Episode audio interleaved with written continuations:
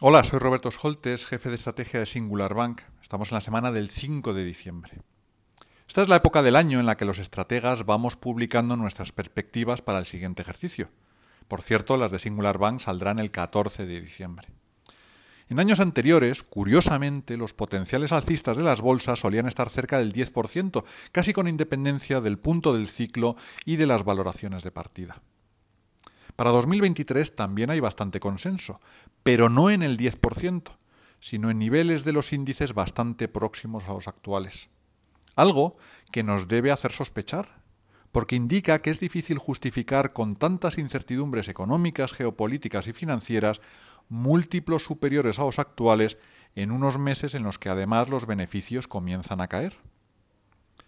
En cuanto a la bolsa estadounidense, los grandes brokers manejan en general un escenario en el que los resultados del Standard Poor's 500 prácticamente repetirían los de este año, a pesar del estancamiento del PIB y del aumento de los costes laborales, y que la relación precio-beneficios, el PER, lograría sostenerse por encima de las 18 veces a pesar de los altos tipos de interés.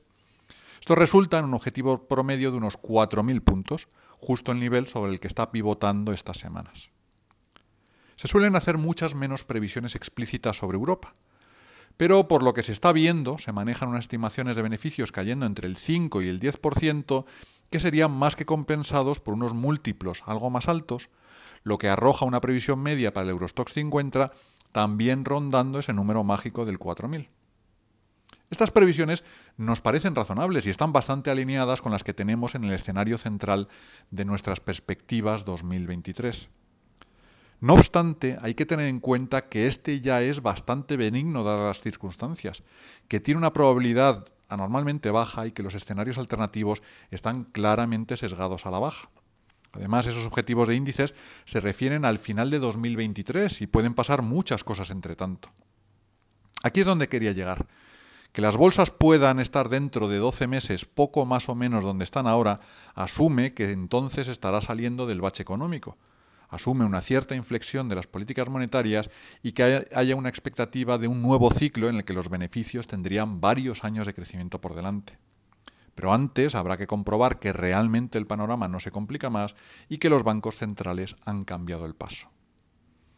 Entre tanto, esperamos un repunte de las curvas de tipos que podría ser el detonante de una toma de beneficios en todos los mercados, que después, al menos en los primeros meses de 2023, las bolsas oscilen dentro del rango reciente.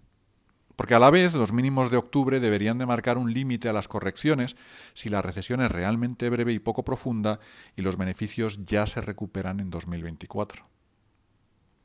Con este potencial alcista limitado a corto plazo, con evidentes riesgos a la baja si se agravan las incertidumbres, creemos que la estrategia adecuada en la renta variable es mantener una exposición agregada, una beta, inferior al nivel de referencia de cada inversor, pero tomar apuestas más agresivas en algunos temas y sectores, buscando generar alfa respecto al índice.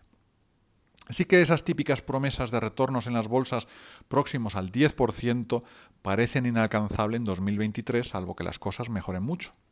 Pero no tiene por qué acabar siendo un mal año en las bolsas, pero sí que parece que será un año mediocre y complicado, que requerirá acertar en los movimientos tácticos, en niveles de exposición y en la composición geográfica, sectorial y temática para batir a unos índices generales que podrían acabar el año más o menos planos. Muchas gracias.